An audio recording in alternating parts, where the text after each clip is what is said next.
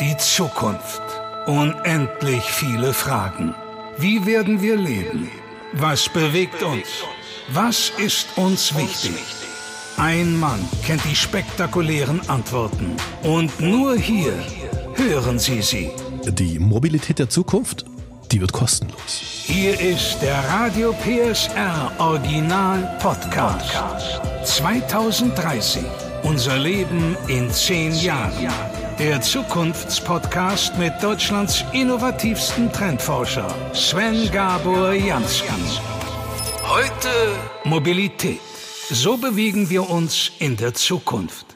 Hallo, ich bin Caroline Fitzjolka und ich freue mich so, dass er heute da ist. Europas innovativster Zukunftsforscher Sven Gabor Jansky. Hallöchen. Hallo.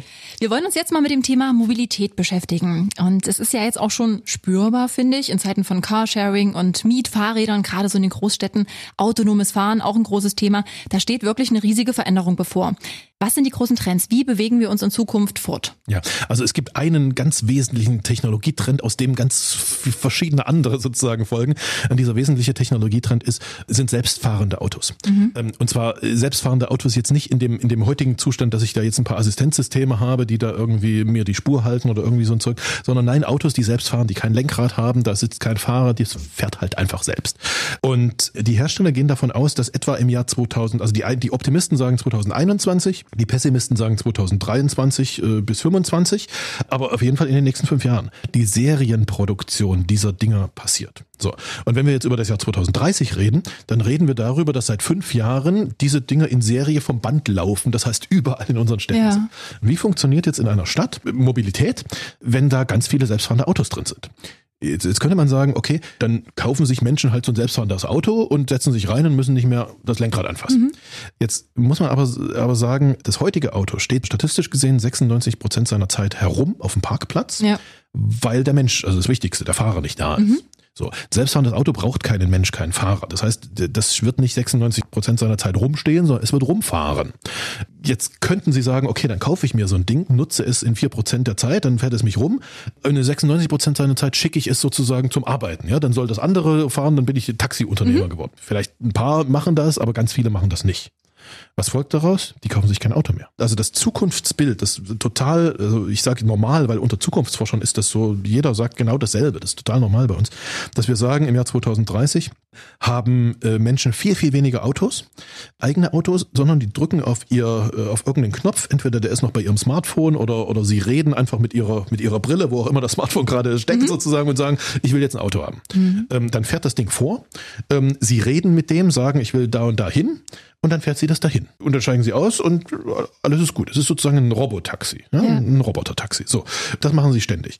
Für uns ist dann immer, immer die Frage, ja, wie verändert das die Mobilität von uns allen? Das wird billiger. Ja, es wird billiger, weil ich muss mir, mir so ein Ding nicht mehr kaufen. Ähm, und dann sagen einige, naja gut, aber als Taxi, Taxikosten sind ja heute nicht billig mhm. sozusagen, ja, dann wird das ja wahnsinnig teuer für mich. Und da müssen wir sagen, nee, stimmt nicht, genau das Gegenteil ist der Fall, weil diese Robotaxis werden quasi nahezu kostenlos fahren. Mhm. Und der Grund dafür ist relativ einfach. Der Grund dafür ist, dass die Automobilbranche, also alle Unternehmen, alle Hersteller von Autos, heute ähm, das Zukunftsmodell vor sich haben, dass sie Flotten, also ganz viele von diesen Robotaxis einfach in die Städte stellen. Und da steht halt in, de, in den Städten, also in Leipzig beispielsweise, eine Flotte von Hersteller A und eine von Hersteller B und C und so weiter. Und die Lufthansa und die, die Leipziger Verkehrsbetriebe und die Bahn und alle, die mit Mobilität zu tun haben, noch irgendwelche Autovermieter sozusagen, mhm. stellen auch noch ihre Flotten. Dann gibt's ganz viele Autos bei nicht ganz so gestiegener Nachfrage. Und was passiert, wenn Angebot ganz groß ist und Nachfrage so bleibt, wie es ist? Dann geht der Preis in den Keller. Das mhm. ist eine reine Marktwirtschaft. Also nach heutigen Berechnungen kostet ein Kilometer gefahren mit so einem Robotertaxi unter 10 Cent. Und ehrlich gesagt ist das viel, viel billiger, als was es kostet, wenn ich heute mit der Bahn fahre, also hier mit ja. der Tram. Und diese 10 Cent, die, die sind auch noch, also die sind, die sind geschätzt sozusagen. Da ist noch gar keine, noch nicht die Konkurrenz mit einberechnet und so. Unterm Strich kann man, kann man sagen, es wird wahrscheinlich im Jahr 2030, wenn wir diese selbstfahrenden Autos anschauen, drei mögliche Angebote geben. Ich habe das in diesem Buch, in diesem Buch über das Jahr 2030 so beschrieben. Also in einem Kapitel schickt ein Vater seine, seine Tochter zur Schule, also die hat einen längeren Schulweg, muss irgendwie fahren.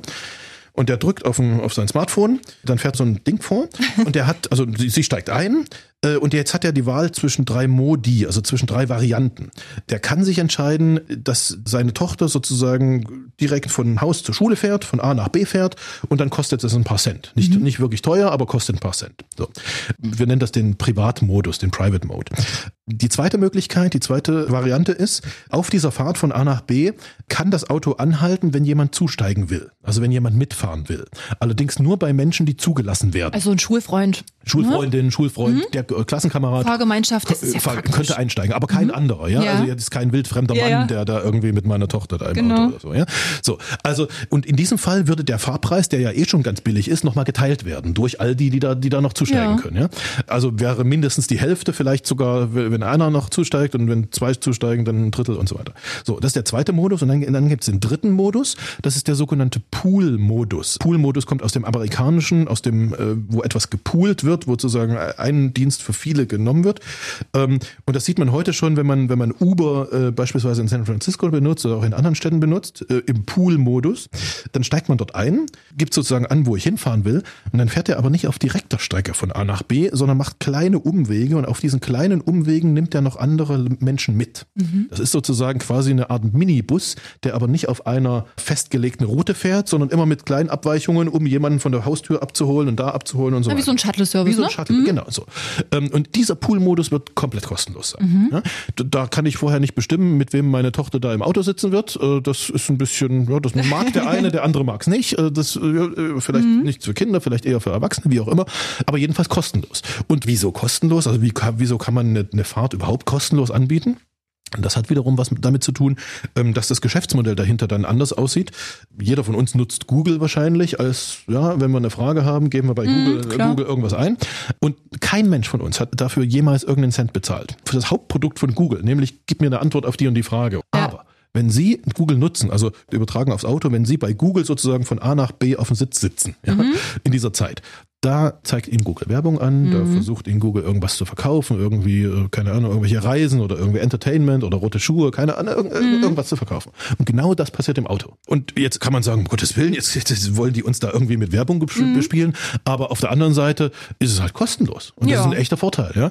Ähm, also die, die Prognose liegt total auf der Hand. Mobilität wird erstens kostenlos, oder zum ganz kleinen Preis. Zweitens wird jeder, also durch diese selbstfahrenden Autos, jeder, der heute nicht Auto fahren kann, Auto fahren können. Mhm. Ja, also meine Tochter kann alleine Auto fahren. Obwohl, mein Sohn muss dann in 15 Jahren keinen Führerschein mehr machen? Absolut. Sie müssen in zehn Jahren mit ihren zwei Kindern nicht äh, jeden Nachmittag Taxi spielen, weil die eine zum Reiten will und der andere zum Fußball und, äh, und so weiter. Sondern die fahren mit Roboter-Taxis. Die fahren mit Roboter-Taxis. Das ist aber wirklich eine Erleichterung. Also wie viel Zeit verliert man denn vor der Arbeit oder nach der Arbeit, um durch die ganze Stadt zu fahren und die Kita ist irgendwie sonst wo? Absolut. Ältere Menschen, Rentner können weiter, obwohl sie vielleicht das Reaktionsvermögen äh, und die Sehfähigkeit, weil wie das ja manchmal so mhm. ist, nachlässt sozusagen, können weiter Auto fahren, ja, mhm. äh, können auch auf dem, auf dem Dorf, die müssen nicht in die Stadt reinziehen, weil, äh, weil es auf dem Dorf keinen Arzt mehr gibt. Die können auf dem Dorf äh, leben bleiben, weil, weil sie sich einfach so ein Ding bestellen und dann, dann fährt sie das da irgendwo sie hin, zum Friseur oder zum Arzt, wo auch immer sie hinwollen. Ja. Also das hat ganz, ganz, ganz, ganz viele Vorteile und das ist alles kostenlos. Ja.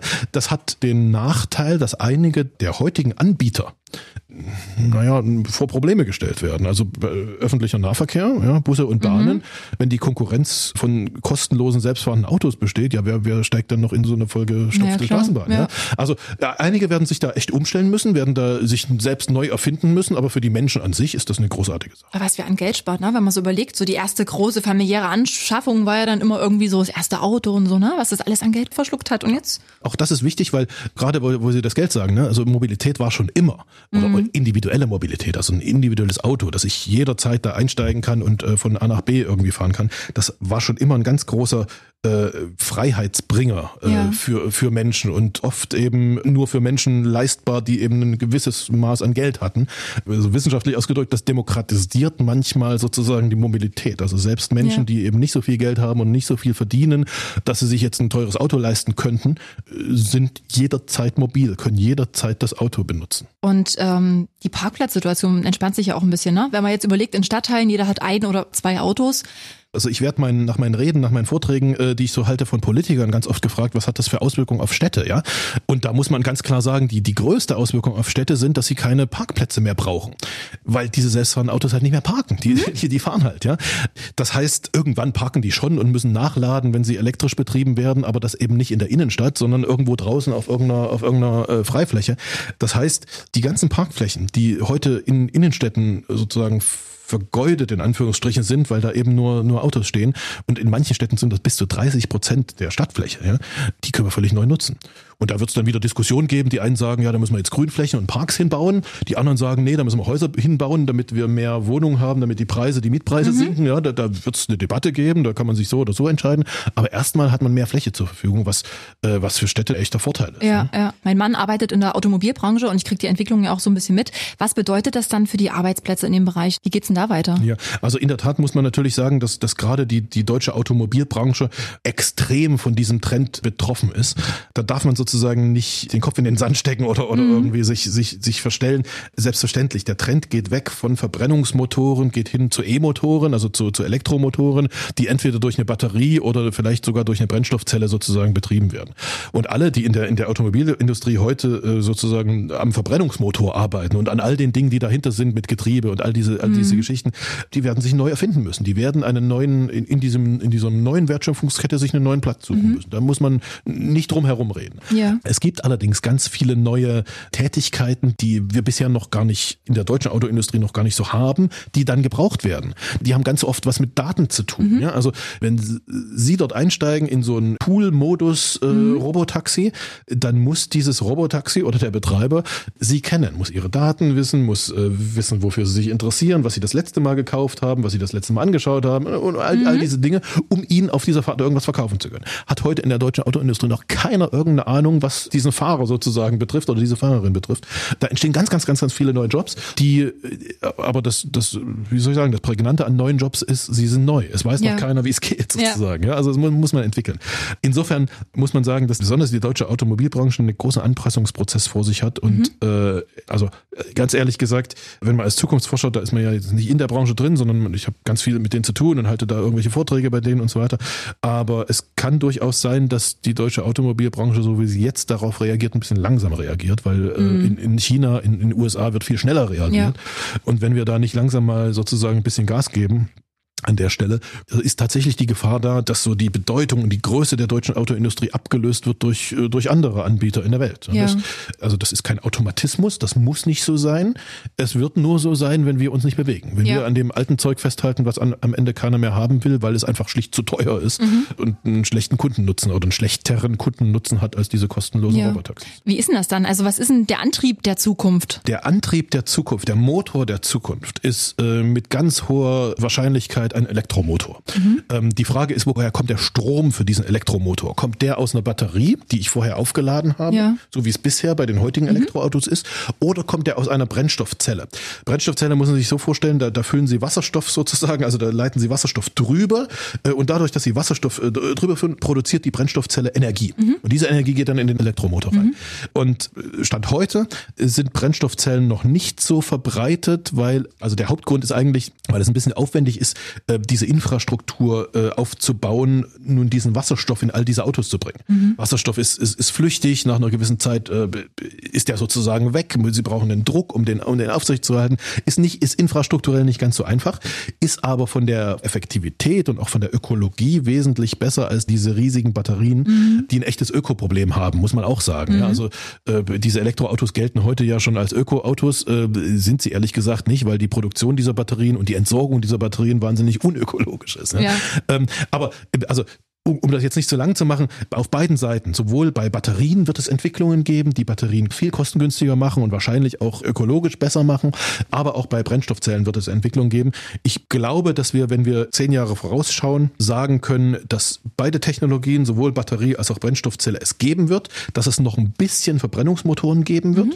aber dass wir schon sehr deutlich sehen, dass diese Verbrennungsmotoren wirklich viel, viel, viel, viel weniger werden, viel, viel geringer werden. Ich habe noch eine persönliche Frage, weil ich das so spannend finde. Was kommt denn nach dem Auto? Also ich habe gelesen, Reisen in der Rohrpost, das klingt irgendwie total nach Science Fiction, aber ab wann ist denn das für uns Realität sowas? Naja, also Reisen in der Rohrpost, dieses Hyperloop-System, Ja. das kenne ich sehr gut, weil den, den Dirk Alborn, der das macht, der der CEO von, von Hyperloop Technologies ist, Ja. den kenne ich ein bisschen. Das wird es geben, das wird es aber nicht überall geben. Und die Frage, ob es das in Deutschland gibt, ist mit hoher Wahrscheinlichkeit, muss man einfach sagen, nein. Ja? Zumindest nicht in den nächsten 20 Ähm, Jahren. Nicht in den nächsten 20 Jahren. Das wird es in Regionen geben, die sehr offen und sehr dahinter sind, neue Technologien anzuwenden. Das wird es in China geben, das wird es in Hongkong geben und allen diese, allen diese Ländern, wahrscheinlich auch in den USA. Das löst sozusagen nicht das Auto ab, also nicht die individuelle Mobilität, sondern das löst eher so das Fliegen ab oder den ICE, also den schnellen Zug sozusagen, weil das sind alles Massentransportvehikel sozusagen, die in irrer Geschwindigkeit eben durch so eine Röhre flitzen.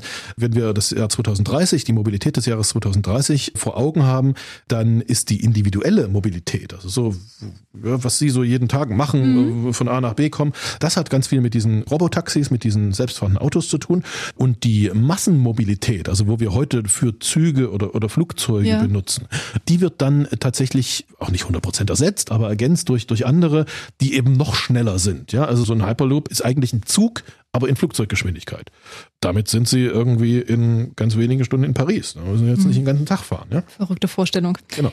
Gut, also bei uns in den nächsten Jahren äh, wird es definitiv so sein, dass das Auto das äh, klassische Fortbewegungsmittel bleibt. Zwar autonom, aber und wir besitzen kein eigenes Auto mehr und es wird günstiger, weil wir uns alle reinteilen und äh, Werbung angeboten wird in den Autos. Und wenn Sie, und das ist auch noch ganz wichtig, wenn Sie Auto fahren, also wenn Sie da drin sitzen, verplempern Sie nicht mehr Ihre Zeit damit, irgendwie da dieses Lenkrad anzufassen und dieses Ding zu steuern. Statistisch gesehen sitzt jeder von uns, also jeder Deutsche, jeden Tag 50 Minuten in Pendelei sozusagen, also Ja. sitzt in diesem Auto. Diese 50 Minuten, statistisch gesehen, bekommen Sie geschenkt. Also Sie können da in dieser Zeit andere Dinge tun. Oder ich kann schon anfangen mit Arbeiten und habe dadurch den Arbeitsweg nicht mehr als Ja, sie, Zeitverlust. genau, oder sie können schlafen oder sie können Ja. mit ihren Kindern spielen oder ein bisschen was auch immer, was auch immer sie da tun. Bei mir selbst, äh, ich habe das mal durchgerechnet, sind das jeden Tag zwei Stunden, die ich im Auto verplempere. Das ist ein Zwölftel des Tages. Wenn man Ja. das aufs Jahr rechnet, ein Zwölftel des Jahres ist ein Monat. Äh, Wenn mir heute jemand anbieten würde, du kriegst im Jahr einen Monat mehr, was würde ich für ein irres Geld dafür bezahlen, um im Jahr einen Monat mehr zu haben? Und das kriege ich einfach geschenkt. Das kriege ich durch diese selbstfahrenden einfach, einfach geschenkt, weil, weil die mir diese Zeit äh, sozusagen schenken und die ich nicht mehr sinnlos da machen muss. Also das ist neben all dem anderen, über das wir schon gesprochen haben, ist das ein riesiger Nutzen für, für jeden von uns, der viel, viel Mobilität braucht in seinem Leben. Wir bekommen Lebenszeit geschenkt, das ist doch toll. So ist es. Ähm, Herr Jansky, wo, äh, wofür würden Sie sich denn entscheiden in Zukunft? Zur Fortbewegung Roboter-Taxi oder vielleicht irgendwie ein Raketenrucksack oder so? Auf jeden Fall Roboter-Taxi, weil, weil in der Zeit, wo ich in diesem Ding stecke, kann ich so viele schöne Dinge machen. Da kann ich schlafen, da kann ich mit meinen Kindern spielen. Das kann ich, wenn ich einen Raketenrucksack auf dem Rücken habe und irgendwie durch die Luft fliege, kann ich das nicht machen. Das, der schenkt mir keine Zeit zurück. Insofern auf jeden Fall Roboter-Taxi. Außerdem bei 2030 unser Leben in 10 Jahren. Das Essen der Zukunft macht sie gesünder und es kommt aus dem 3D-Drucker. Der Zukunftspodcast mit Deutschlands innovativsten Trendforscher Sven Gabor Jansky. Alle Folgen gibt's exklusiv in der Mehr PSR App und auf radiopsr.de. 2030. Ein Radio PSR Original Podcast. Redaktion Maximilian Reg. Gespräch Caroline Fitzscholker. Eine Produktion von Regiocast. Deutsches Radiounternehmen.